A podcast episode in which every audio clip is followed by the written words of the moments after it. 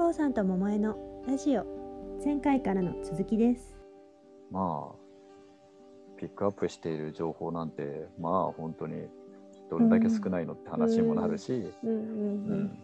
あの背景、うん。自分がこう生きてる背景背景みたいなものはうん。情報量の中のうん。本当にちょっとの部分をうん。利用して生きてる、生きそれが全てだと思って生きてるみたいな、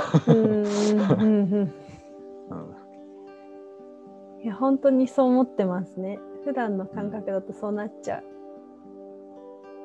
自分ね自分の意識。認知できてることだけが。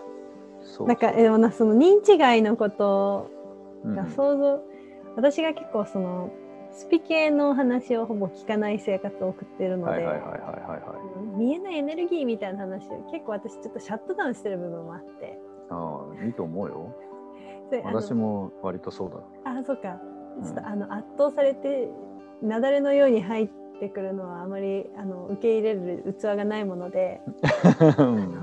自分ね、タイミングじゃないんだよね。そうそう自分の生活には今取り込んでないんだけど、うん。そういう見えないエネルギーを感じながら生きてっていうのは私はやってないんだけど、でもなんか今のコウさんの文脈で言うとその認知できてないうん。部分っていうのは興味あるなって思いました。そうね。あの、まあそういう意味で言うと、こう、うん感情とかだって、なんか認知し、認知の範疇かって話になるので確か、に確かに。あの、ね、意識で出してるのすみたいな、どどうなの？みたいね。いやなんな。か私体が怒ってるだけじゃないの？うんうんうんうんそうですよね。なんか私これ結構あの全イーティングに来てくれたゲストの人とね喋、るんですけど、うんうんあのこの飲み込んだ後に唾液がじじわって勝手に出てくるはいはいはいはい。時間があるんですよ。はいはいはいこれはあの何なんだろうっていう。ああはあなんか例えばはい自分の脳がうん命令して出してるっていう意識が全然ないじゃないですか。うんうんうん。勝手に反射なのかな、反応として出てくるっていうこの働きは面白いよねっていうはいはいはいはいはいはい。ことを話したりしていてでそれが、えっとうん。認えー意識が意識をしてないけれどもうん。なんか自分の体が働いてることを近く認知できるいいうんなんかこう体の、えっと、深い部分の働きって普段知覚できないじゃないですか。うんうん。いろんな体の勝手な働きがあるんだけど消化とかね、うんそれってなんか想像はできるけど体感ができない、はいはいはいでその唾液に関しては体感ができるっていうのがすごいあのもしかしてこうなんて言うんでしょう。えっとあっちの世界とか無意識の世界と意識の世界のうん。なんか際際のところにこの機能ってあるのかもってちょっと思って。そうね。だ面から。自然にそうなってしまうっていうことをどう面白がれるかってことそうそう面白いの。面白いの。そう唾液がそういうなんか、なんかわかんないけどでそういうふうに出ちゃうんだっていうところをたどぐっていくと、人間の体感覚って結構優れてるからうん、あここから来て出てるんだとか。そういうことも分かってきちゃうわけよね。わかる。わかる。でここここから出てる手前も物理的なとこだけじゃなくてあれ？もしやその唾液が出る瞬間になんか頭の後ろの方がなんか動く感じがするとかねはそうそういうことにこう,、こう気づいていくと、あ。うん。け結論的に言うとねあの唾液って口の中にまあまあそういうのは出るっていう現象ではあるけれど、うん。体全体のものだっていうことになってくるうん。うん。うん。うん、だからそういうこう部分がうんまあ全体によってななされているみたいなところっていうのは、うん。あの逆を言うと日頃はそんなこと全然感じないでうん。あの分離うんしていく、あの方向性で常にいるので、それが癖になるとなんかそのうん。いろいろ厄介なこと厄介っていうかな 苦しくなってくることもまあまあまああるんだろうなっていうふうには思うね。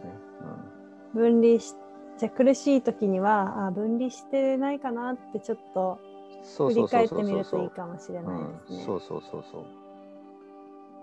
で感情ってちょっと戻るけど、感情ってその思考となんかこう、体の、まあ、間ぐらいにある、うんうん、なんかそもそも感情って何の何って話になってくるけど。思考と体の間か身体反応かの間、うん、そうそうそうそうそうそうそう。確かにそうですね。胸が高鳴るっていう身体反応があって。そうそうそうそう。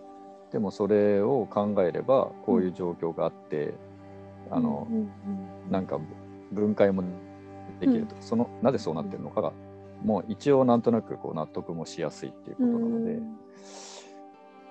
だ怒りの感情をためないようにみたいな流れでやった時にうん。じゃあそのためるっていうのはどこにためてんのかとかって言った時にあず脳のこの辺にためてますとかってあんまなくて。にないね。なんか結構たまるのって下の方に行くわけよね。あでこのこう顔の範疇頭の範疇にたまるってあんまなくてーうん。感覚的にだよこれは。うん。だいたい胸とかうん。こう腹が立つとかって同じで、うん。要するにボディの方にうん。体育。行くよね。うんうんえそうそう。そうか。ちょっああなるほど。続きがある？ぜひぜひ。うん大丈夫大丈あなんかねちょっとあのこれをある人から聞いたんですけど夫。うんうん。昔は腹が立つと言っていたがだんだんムカつくという言葉はいがはい。だんだん上がってきたっていう、はいはい。頭にくる。はいはいはい。でなので腹から胸に胸から頭にっていう、その感情を司る部分がだんだん上に来てるような気もしてて。で私これすごい自分の実感としてあるんですよ。私あんまりねうん。恥ずかしいんだけど腹が立たないんですよ。腹,、腹に来ないの。その、はいはいはいはい。なんでしょう怒りの感情かな、うん。が私結構悲しくなるタイプなので怒るっていう感情はあんまりなくてはいはい。なんかはい。イラっていうよりかはうん。シュンっていう感じうん。がお腹より胸,、胸とか喉の、喉と胸の間あたりが私の感情のなんかセンサーなんだけど、うんうんうんうんなんかお腹に感情を感じたことがあんまり、まあ、あるか嬉しい時とかはあるけどどう？どうです？だんだん上に来てる感じする、うん。そう、うん、そうね。なんかまあ分かりやすいといえば分かりやすい。あの腹に溜めてるはずなんだけどうんそっか。だから腹腹の感覚がなくなってんのかもしれない。逆に言うと。腹のセンサーがそうそうそうそうバッテリー切れかな？そうそうそうそうなので腹のセンサーある場合は腹ではあ。収められるんだけどはいはい。胸まで来ないと分かんないとか頭まで来ないと分かんないとかってなるともういっぱいいっぱいよね。いっぱいいっぱいですみんなそうだと思うけど もういっぱいいっぱいですよね。え、で、こうさん、ちょっとちょっとヒントをください。腹のセンサーは、どうやったらアクティベート、活性化、あ再び起きてくれれますか？私のおお腹ちゃんは。とこうあの地面に近い方の感覚っていうのをうん今ちょっと忘れかかっているのが原因かもしれないと思って。あの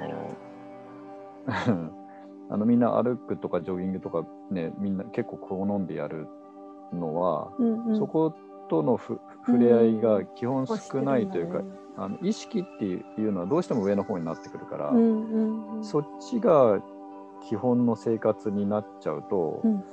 こう自動作業でね歩くも何でもやっちゃうから足の方は、うんうんうん、そっちに意識を向けることが。少ないそう歩いてる時一番働いてるのは多分足なんだけど、うん。でもなんか頭がすごい働いちゃってます。歩きながら考え事したりしてる。なので多分その、えーっと歩きやすい道路とかになってくるとますます気をつけなくてもいいから。確かじゃああのぬかるんだ。石ゴロゴロして泥みたいな 道を気をつけながら歩くっていうのは。そうだねその足の裏で土と付き合うっていうのは、なんかコミュニケーションの基本なような気もするし確か上がりすぎないコツかもしれないので、確かに。こうさんと桃江のラジオ。次回に続きます